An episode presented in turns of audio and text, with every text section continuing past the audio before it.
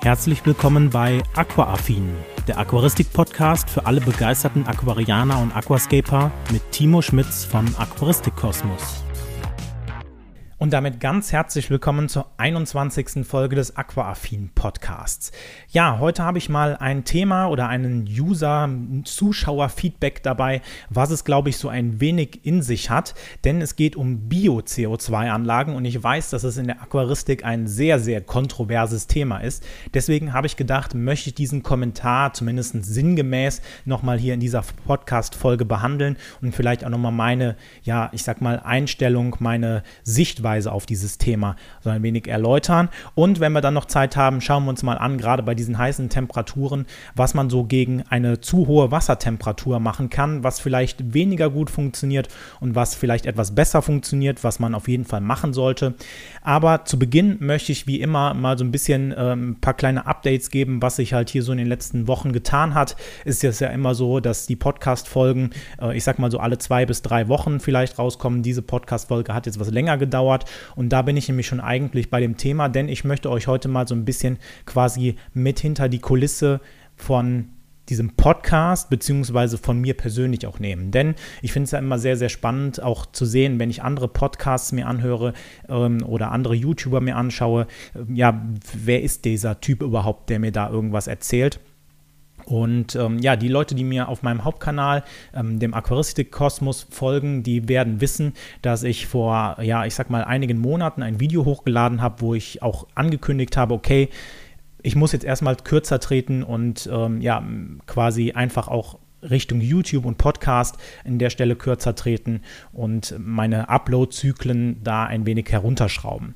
Und ja, dieses Ganze rührte halt daher, dass am Anfang des Jahres ähm, ja ein paar Sachen quasi aufeinander gefolgt sind, die ähm, ja dann einfach für mich persönlich dann im privaten Umfeld zu viel waren und ich an der Stelle halt wirklich mal radikal eine Notbremse brauchte, weil ich glaube, man merkt bestimmte Sachen immer erst, wenn es dann, ja, vielleicht zu spät ist, ist vielleicht der falsche Ausdruck, aber wenn der Leidensdruck hoch genug ist. Ne? Also der Mensch verändert sich immer nur, um Freude zu empfinden oder Schmerz zu vermeiden und äh, bei mir traf halt das Zweite, also Schmerz vermeiden, traf dann halt Anfang des Jahres oder ich sag mal so Februar, März, traf eigentlich da schon sehr relativ gut zu und äh, die, die Ereignisse, die da passiert sind, die haben mich halt quasi nachhaltig verändert und äh, haben dann halt auch einfach dazu geführt, dass ich gesagt habe, okay, ich brauche jetzt erstmal ein Timeout und habe mir halt in meinem Job, ähm, gehe ja ganz normal arbeiten als ähm, ja, Softwareentwickler, habe da halt meine Stunden reduziert, habe hier auf YouTube weniger gemacht und habe halt auch in meinem Studium, in meinem Masterstudium, was ich halt nebenbei, neben der Arbeit und neben meinem ganzen anderen Gedöns, was ich hier halt so habe, ähm, habe da auch halt eine Pause eingereicht, habe jetzt erstmal mein erstes Semester quasi weiter abgearbeitet, habe Klausuren geschrieben, aber habe halt gemerkt, ich komme mit der ganzen Hülle und Fülle äh, an Aufgaben, die ich so habe, einfach nicht hinterher. Und ähm, ja, bin auch bis zu dem Zeitpunkt noch Vorsitzender einer Jugendgruppe gewesen, also einer, einer ja, katholischen Jugendgruppe. Und ähm, ja, das war halt einfach alles viel zu viel. Und äh, das ist dann immer so dieser Tropfen, der das Fass dann zum Überlaufen bringt. Und äh, mit diesem Ereignis habe ich dann halt gemerkt, okay, so geht es einfach nicht mehr weiter. Und äh, habe dann halt äh, wirklich in vielen, vielen Bereichen dann radikal die Notbremse gezogen und ähm, ja, jetzt nach, ja, ich sag mal gut dreieinhalb, äh, vier äh, Monaten merke ich so, okay, es hat auf jeden Fall sehr, sehr viel geholfen, da einfach mal, ähm, ja, für mich auch klar zu werden, wo ich hin will, beziehungsweise einfach auch mal die Zeit zu haben, ein wenig durchzuschnaufen. Und ähm, ja, von daher kann ich das auch immer nur jedem empfehlen, der halt jetzt äh, vielleicht auch sagt, hm, ähm, ich, also der erste Schritt ist natürlich immer selbst zu erkennen, dass man vielleicht in so einer Lage ist. Denn meistens wird es einem von außen so angetragen nach dem Motto, hey, du machst aber ganz schön viel, willst du nicht mal irgendwie einen Gang runterschalten oder so. Aber meistens erkennt man das dann halt selber nicht äh, in dieser Situation, sondern sagt so, ist ja alles cool, ne? solange ich halt noch irgendwie gerade auslaufen kann, ähm, werde ich das so weitermachen. Und das sind meistens so die ersten Warnzeichen, habe ich zumindest bei mir gemerkt, dass halt dann doch auch äh, hin und wieder mal so der, ähm, ne, die Aussage kam, okay, du machst jetzt schon, ziemlich viel, ist das nicht vielleicht zu viel? Und man denkt so, nein, also ne, man kriegt es halt irgendwie gebacken. Man hat ja auch so ein Selbstbild von einem, ne, was man dann halt irgendwie äh, ja quasi auch befriedigen will. Und äh, da passt das halt natürlich rein, äh, wenn man dann das alles quasi gewuppt bekommt und ähm, so viele Sachen unter einen Hut bekommt, dann merkt man dann gar nicht, wie sehr man ja, ausbrennt an der Stelle. Also ne, man darf mit Burnout und sowas alles, äh, darf man, glaube ich, nicht zu inflationär benutzen, ne, weil ich war jetzt nicht an einem Burnout oder sowas dran, aber man merkt halt, dass man so nach und nach immer mehr Energie verliert, vielleicht auch unkreativer wird, weil YouTube und Podcast ist natürlich auch sehr, eine sehr, sehr kreative Sache und wenn man dann halt so auf Knopfdruck, weil man halt so viel Druck generell hat, weil man so viele Themen hat und dann hat man sich irgendwo einen Zeitblocker gesetzt, ja, hier machst du mal Podcast, und dann musst du dich auf Zeitdruck hinsetzen und sagen, okay, ich mache jetzt hier Podcast-Folge oder mache jetzt Video geht nicht. Ne? Also gerade bei so kreativen Dingen braucht man halt so seine Zeit, auch mal ähm, ja so ein bisschen abzuschalten. Und ich habe jetzt halt auch herausgefunden in der Zeit, ähm, dass mir das Laufen sehr, sehr viel bringt. Also um mal den Kopf auszuschalten quasi, um einfach auch mal die Gedanken vielleicht nochmal klarer zu haben danach. Also während des Laufens Musik zu hören, die mir gefällt und dann wirklich halt äh, einfach mal irgendwie so ein Stündchen quasi den Kopf äh, auszuschalten und dann aber wieder quasi frisch und motiviert motiviert in ähm, den Arbeitsalltag oder in ähm, Studiumsalltag oder was auch immer reinzustarten hat mir an der Stelle auch sehr, sehr viel geholfen. Das heißt, wenn du vielleicht auch in so einer Lage bist, ist vielleicht auch eine Aktivität, die dir sehr viel Spaß macht. Das muss nicht unbedingt Sport sein. Bei mir war es jetzt halt das Laufen. Ich schon, äh, bin schon früher immer sehr, sehr gern laufen gewesen. Ähm, ja, hat mir halt sehr, sehr viel gebracht, um einfach mal quasi runterzukommen, Zeit für sich selber zu haben und dann halt auch da zu merken, okay, ähm, es geht wieder mehr und mehr aufwärts, ähm, was sich natürlich auch dadurch sehr, sehr positiv geändert hat. Ich bin sehr, sehr viel auf der Straße oder im Wald unterwegs gewesen. Ich habe halt ähm, ja in den letzten Monaten äh, recht viel an Gewicht verloren. Ähm, ich war jetzt nie so sonderlich dick, aber wenn ich jetzt mal heute meine Videos sehe, die vor einem, vor drei, vier Monaten hochgeladen worden sind von mir und äh, wenn ich mich heute in Videos sehe, dann sieht man halt doch schon so ein bisschen im Gesicht, ähm, dass sich da was verändert hat und es hat halt auch ähm, ja quasi sehr, sehr viel damit zu tun, glaube ich, ähm, ja, ob man sein Warum quasi geklärt hat. Ne? Und ähm, ja, das hat sich halt in den letzten Monaten und Wochen bei mir halt immer mehr rauskristallisiert, warum man bestimmte Dinge macht. Und ähm, ja, von daher geht es jetzt äh, an der Stelle gestärkt, mehr oder weniger weiter.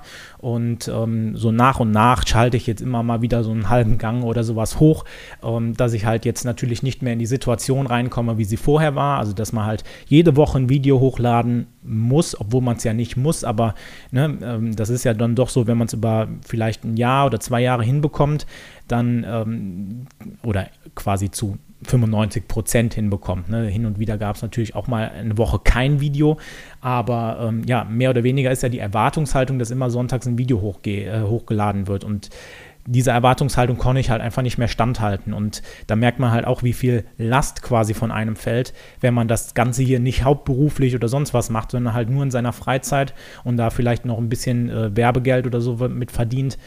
Ja, von daher ähm, merkt man da an der Stelle, wie so der Druck dann auch abfällt. Und ähm, ja, jetzt einfach so ein bisschen mehr mit Elan vielleicht auch wieder an die Sache rangeht, als wenn man sagt, okay, ich muss aber jetzt ein Video hochladen und äh, oder ich möchte eins für mich persönlich hochladen, ne, weil äh, es muss ja irgendwie weitergehen, der Kanal soll wachsen etc. Ähm, und äh, ja, man kommt auch so langsam wieder dahin. Ich habe mit so vielen Leuten oder was heißt mit so vielen, mit einigen Leuten Kontakt gehabt, äh, YouTuber-Kollegen, dass man mal einen Podcast zusammen macht, dass man mal ein Video macht, dass man sich besucht. All das ist halt irgendwie so in den letzten Monaten wieder total untergegangen, ne? weil halt bei mir jetzt quasi äh, die Hütte an anderen Stellen im Leben gebrannt hat, anstatt äh, irgendwie bei YouTube. Und ähm, ja, man merkt halt einfach so nach und nach, äh, es kommt wieder die Lust in einem hoch, irgendwas zu machen. Es kribbelt so ein bisschen in den Fingern.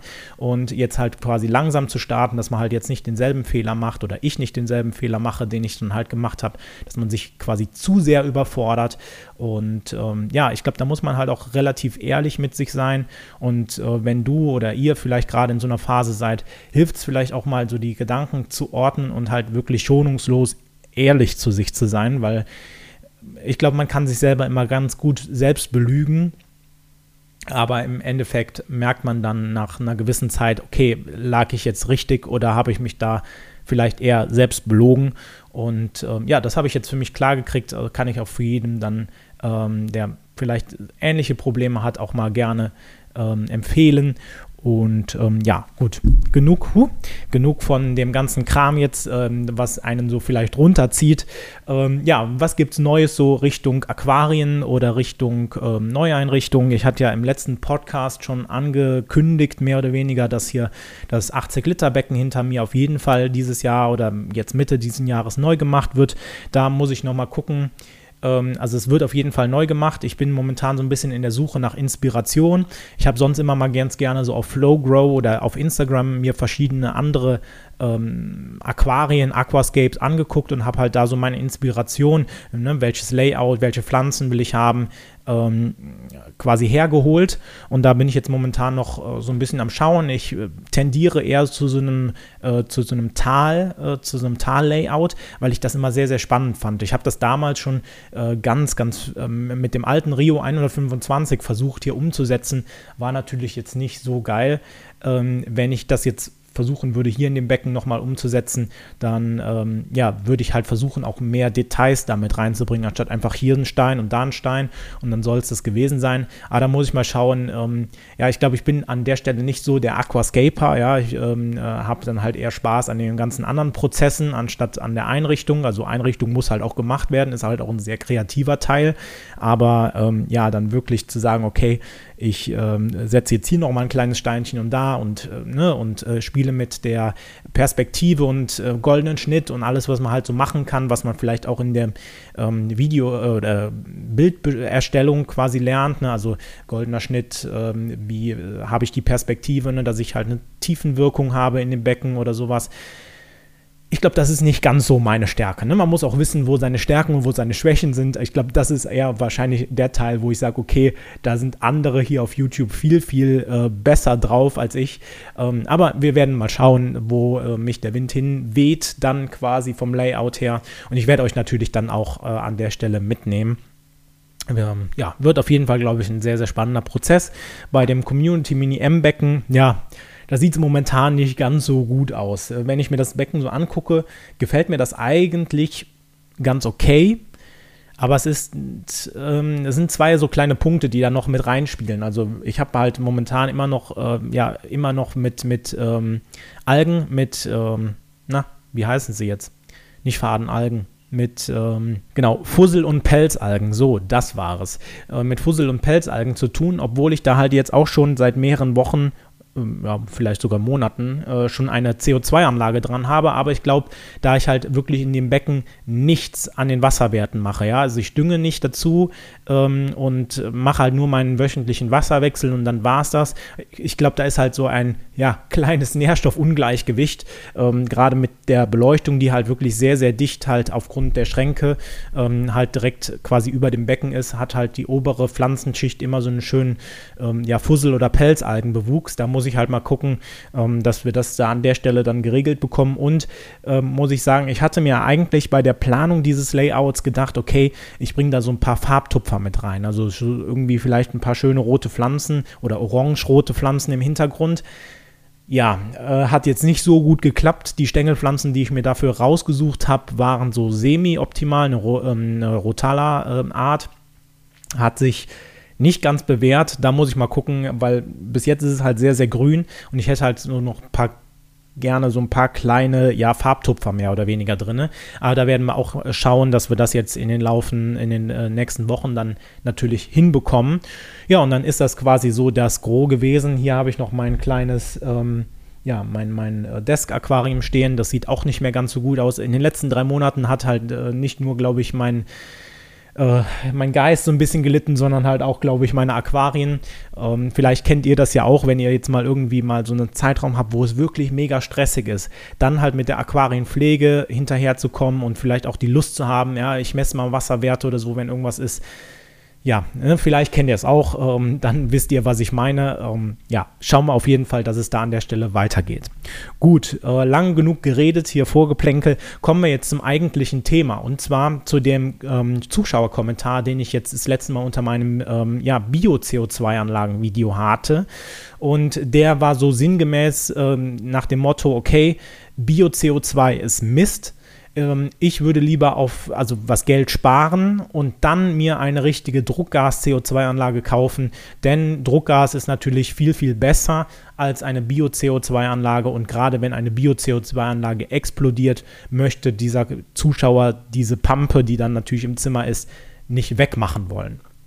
Und da muss ich natürlich sagen, ja, ich glaube, ich hätte das vor einigen Jahren anders gesehen. Da hätte ich auch nochmal vehement widersprochen, dass Bio-CO2 Mist ist. Ich glaube, in der heutigen Zeit, nach vielen Jahren der Erfahrung mit beiden Systemen, also mit Bio sowie halt Druckgas, sehe ich das natürlich gemischt. Ne? Also ich sehe das sehr, sehr differenziert, ähm, denn jedes System hat natürlich seine Vor- und Nachteile. Bio-CO2 birgt halt aus meiner Sicht den großen Vorteil, dass es halt von den Kosten her relativ gering ist. Und ich nenne das ja auch eigentlich immer und deswegen, ich habe manchmal das Gefühl, dass man vielleicht auch in meinen Videos zu sehr dachte, dass ich vielleicht zu pro Bio-CO2 bin, was ich ja eigentlich zu dem Zeitpunkt nicht war, aber halt einfach die Bio-CO2-Anlagenseite ein bisschen mehr verteidigt habe vielleicht auch, weil es halt aus meiner Sicht manchmal auch ein bisschen ähm, unfair dazu geht oder, oder nicht ganz gerecht ist an der Stelle. Denn die Bio-CO2-Anlage birgt halt den Vorteil, dass sie halt günstig ist. Das heißt, gerade wenn ich jetzt zum Beispiel einsteige in die Aquaristik oder ins Aquascaping, habe ich natürlich sehr, sehr viele Kosten, die auf mich zukommen. Und wenn ich dann überlege, okay, ich habe mir schon ein Becken hingesetzt, ich habe eine coole Beleuchtung darüber und merke halt jetzt, okay, äh, ich habe mir zum Beispiel keine CO2-Anlage direkt gekauft, egal was dann merke ich ja, okay, ich kann vielleicht noch was, etwas mehr aus den ähm, Pflanzen rauskitzeln, wenn ich CO2 ins Aquarium hinzufüge. Und man kann natürlich ohne Probleme sein Aquarium auch ohne CO2 betreiben. Das geht natürlich auf jeden Fall. Dann muss halt natürlich die Pflanzenauswahl stimmen, denn es gibt halt viele Pflanzen, die auf ja, CO2 nicht angewiesen sind, aber das halt sehr, sehr bevorzugen, wenn sie mit CO2 noch zusätzlich gedüngt werden und dann mehr oder weniger den Turbo einlegen. Aber generell kann man natürlich auch ein Aquarium ganz ohne CO2 betreiben.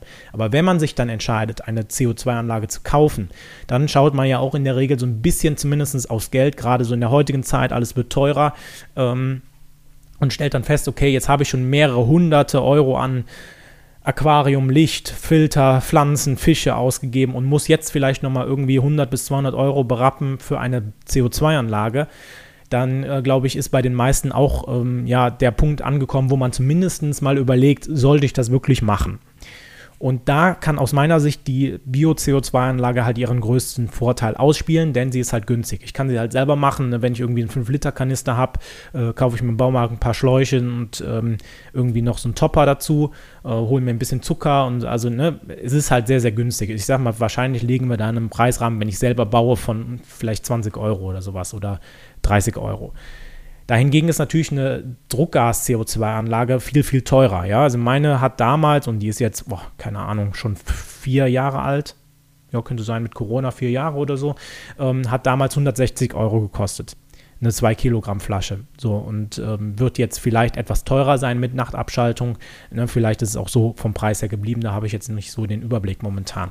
Aber da merkt man halt schon, dass da ein Gefälle drin ist.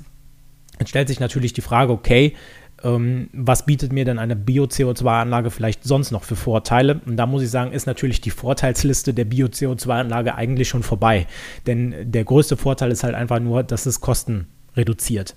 Ja, ähm, Nachteile sind halt vor allem, dass man da eher darauf schauen muss, dass man vielleicht auch immer wieder die CO2-Anlage nachfüllt, ne, also immer wieder diese GEA-Lösung ansetzt, ne, weil die nutzt sich halt mit den Tagen oder Wochen ab. Also ich habe meistens so, ja, ich sag mal, nach drei, ja, spätestens drei Wochen muss ich diese Nährlösung quasi wieder äh, ersetzen und halt durch eine neue ersetzen.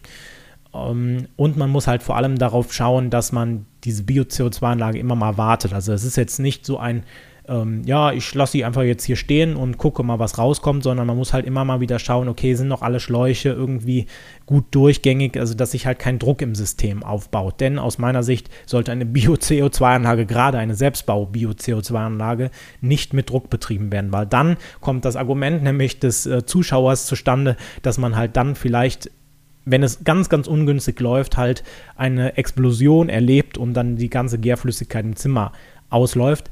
Aber an der Stelle muss ich sagen, habe ich das in meinen zwei, zweieinhalb Jahren Erfahrung mit Bio-CO2 kein einziges Mal bei mir persönlich erlebt, dass eine Bio-CO2-Anlage geplatzt ist. Weil, ähm, ja, wenn man halt einfach schaut, dass die Anlage einigermaßen in Schuss ist, ja, und nicht halt einfach so vor sich hin vegetiert, kann da eigentlich in der Regel nichts passieren. Ich weiß, das ist natürlich so ein Schreckgespenst, ja, es explodiert und dann läuft deine Zuckerpampe durchs Zimmer äh, mit, mit Hefe, ist natürlich nicht die ne netteste Vorstellung, aber in der Regel wird das halt nicht passieren. Ja, das waren halt so die negativen Seiten, die halt so eine Bio-CO2-Anlage hat und man ist halt vor allem darauf angewiesen, wie man das CO2 quasi ins Becken einbringt. Denn Bio-CO2 hat halt den Nachteil, dass man es nicht abstellen kann. Ne? Also ich kann da keine Nachtabschaltung, ich könnte natürlich eine Nachtabschaltung dazwischen machen, aber dann müsste ich das CO2 quasi umleiten in den Raum oder so und dann ist es verpufft, macht ja auch keinen Sinn. Deswegen werden die meisten Bio-CO2-Anlagen immer quasi kontinuierlich betrieben und dann mittels eines Toppers oder so einer Puffradschale, dass halt immer dieselbe Menge an CO2 ins Wasser kommt und nicht halt auf einmal, wenn die Sturmgärung gerade dran ist, also die ersten äh, Tage oder Stunden, dass halt da mega viel CO2 ins Wasser gepumpt wird und dann gar nichts mehr. Das ist halt so, das sind halt die Nachteile, die man halt bei einer Bio-CO2-Anlage hat.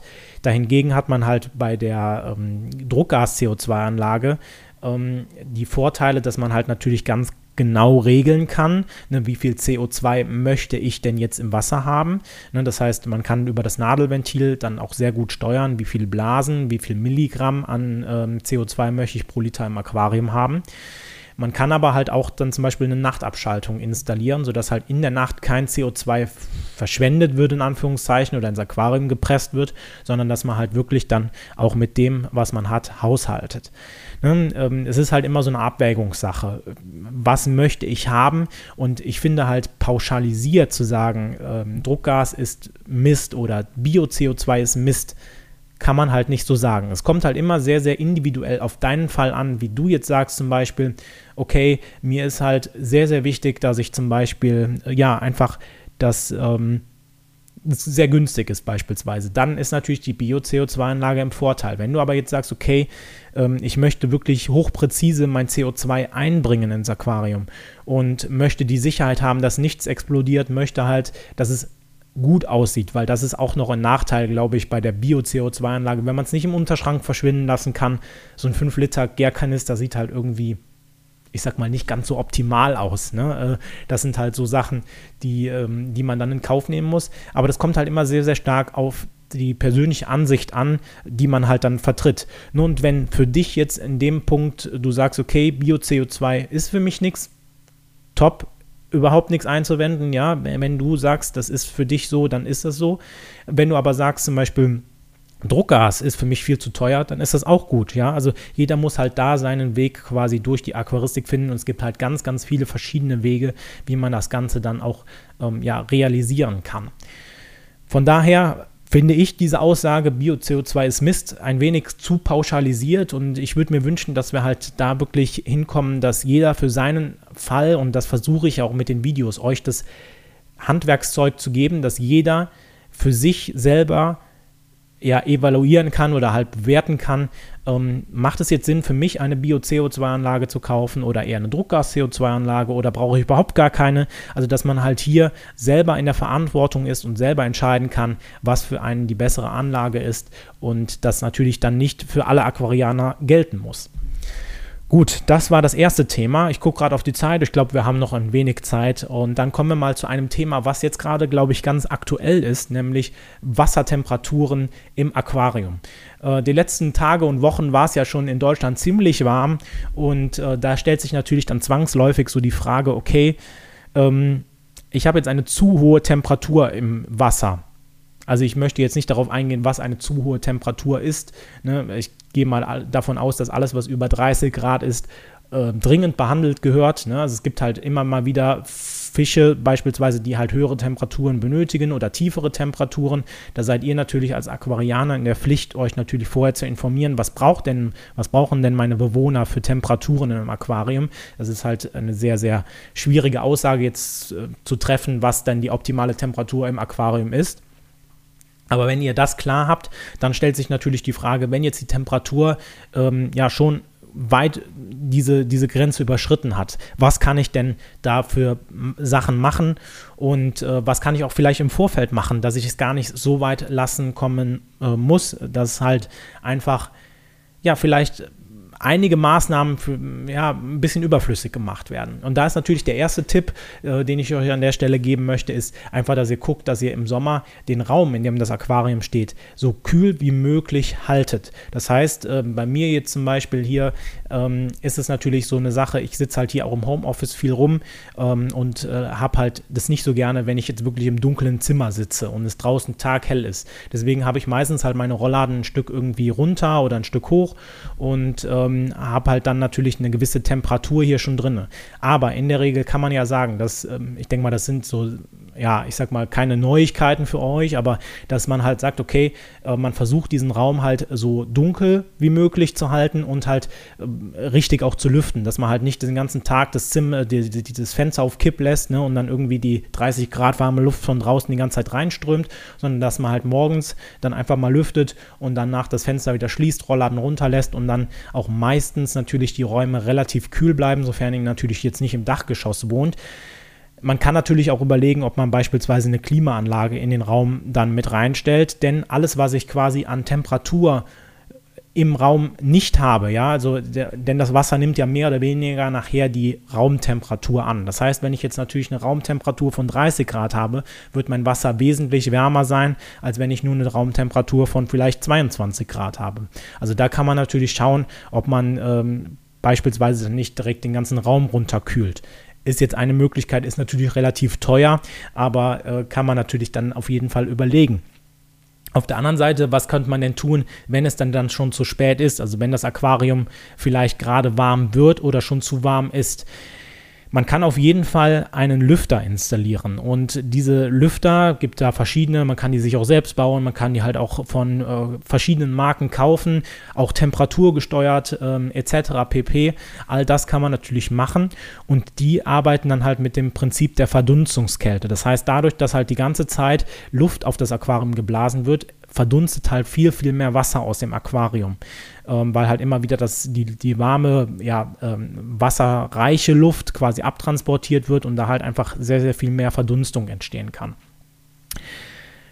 Dieses Prinzip machen wir uns dann zunutze, denn es entsteht halt Verdunstungskälte, die halt dem Wasser, also dem Aquarienwasser, die Temperatur, also die Energie entzieht, also dem Fall die Temperatur und damit halt die Temperatur auch aus meiner persönlichen Erfahrung relativ gut gesenkt werden kann. Also das sind jetzt keine 10 Grad, die darunter gehen, aber ich sag mal so 3, 4, 5 Grad, je nachdem, wie viel äh, Power quasi der Lüfter hat, kann man damit halt schon realisieren. Und was ihr auf jeden Fall dann machen solltet, das fällt mir gerade so ein, weil ich es jetzt nicht mehr habe, aber es gibt ja, glaube ich, genug von euch da draußen, die das noch haben, Abdeckungen vom Aquarium einfach mal aufstellen.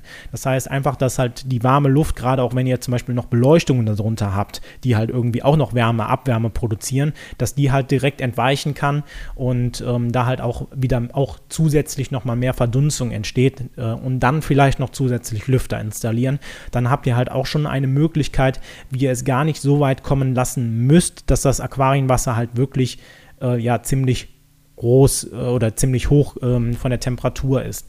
Auf der anderen Seite gibt es dann halt immer wieder diese, und die habe ich halt auch in den letzten Jahren angewandt. Heute würde ich es vielleicht nicht mehr ganz so extrem machen.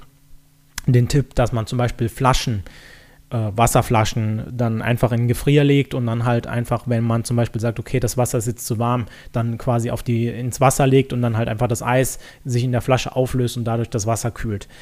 Habe ich gehört, ähm, dass das nicht so gut sein soll, weil natürlich dann äh, quasi punktuell im Aquarium sehr, sehr kalte Stellen entstehen können und das halt den Tieren im Aquarium schaden könnte ich glaube, das würde ich halt jetzt mit dieser Information halt wirklich nur noch machen, wenn es halt sehr, sehr extrem ist. Ich bin irgendwie in einer Dachgeschosswohnung, mein Wasser hat schon 35 Grad oder so, dann würde ich halt schauen, dass ich vielleicht das Wasser mit irgendwelchen Flaschen kühlen würde, aber dann halt auch für eine gute Zirkulation im Becken sorge, dass halt ähm, die Temperatur zwar nicht zu schnell sinkt, ja, weil das ja auch ein Problem ist, wenn ich jetzt innerhalb von irgendwie einer Minute auf einmal die Temperatur um, ich sage jetzt einfach mal, utopische 10 Grad senken würde, macht das natürlich deinen Bewohnern auch nicht so viel Spaß.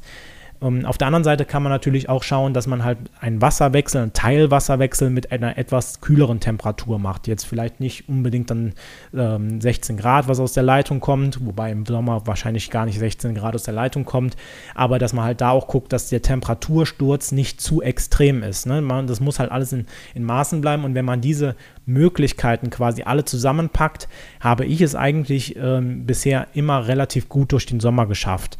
Denn ähm, es sei denn, natürlich, es gibt irgendwie so eine Hitzperiode von mehreren Wochen, dann äh, ist es natürlich irgendwie ein bisschen suboptimal, aber in der Regel kommt man halt mit diesen Methoden so weit, dass man halt diese Hitzeperioden so ein bisschen überbrücken kann und dann wird es ja in der Regel auch schon mal wieder was kälter, dass halt auch dann der Raum wieder ein bisschen mehr abkühlt und dann ist das alles eigentlich gar nicht mehr so schlimm. Ihr müsst diese Schritte nicht alle machen. Das sind halt einfach nur Beispiele oder Vorschläge von mir, wie ihr das Ganze machen könnt. Ähm, ja, von daher seid ihr natürlich da als Aquarianer auch wieder selber gefragt, wenn ihr jetzt sagt, hey, ähm, ich kann aber keine Klimaanlage in meinen Raum stellen, ist das ja auch gut. Ne? Dann äh, müsst ihr halt irgendwie schauen, wie ihr die Temperatur vorher des Raumes vielleicht anders senken könnt, ne? indem ihr halt eher nur einfach die Rollern runterlasst und morgens nur lüftet oder sowas. Ne? Ähm, also da seid ihr wirklich an der Stelle gefragt, dass ähm, ihr euch da Sachen überlegt. Wenn ihr natürlich jetzt noch andere Tipps und Tricks habt, wie man sein Aquarium gut runterkühlen kann, dann ist das natürlich auch eine Möglichkeit hier, wenn du auf YouTube zum Beispiel zuhörst und zuschaust, natürlich gerne hier in den Kommentaren ähm, ein paar Tipps dazulassen, wie du denn im Sommer dein Aquarium runterkühlst. Und ja, ansonsten, ähm, wenn du Fragen hast, die ich hier in diesem Podcast mal beantworten sollte, findest du hier unten in den Show Notes, egal ob du jetzt auf einer Podcast-Plattform zuhörst oder halt auf YouTube, findest du hier unten in den Show Notes natürlich auch nochmal eine E-Mail-Adresse verlinkt. Schreib mir gerne an diese E-Mail-Adresse deine Frage und dann werde ich gucken, ob ich deine Frage dann in der nächsten Podcast-Folge beantworten kann. Und dann würde ich sagen, war es das auch von diesem Podcast. Ich bedanke mich ganz herzlich, dass du wieder so lange zugehört hast. Und ich würde sagen, wir hören uns im nächsten Podcast wieder. Mach's gut, bis dahin. Ciao. Das war Aquaaffin, der Aquaristik-Podcast für alle begeisterten Aquarianer und Aquascaper. Wenn du auf YouTube zuschaust, vergesse bitte nicht, den entsprechenden Kanal zu abonnieren. Andernfalls bewerte doch bitte diesen Podcast und schaue gerne mal auf meinem YouTube-Kanal vorbei. Den Link findest du wie immer in den Show Notes. Also, bis dann!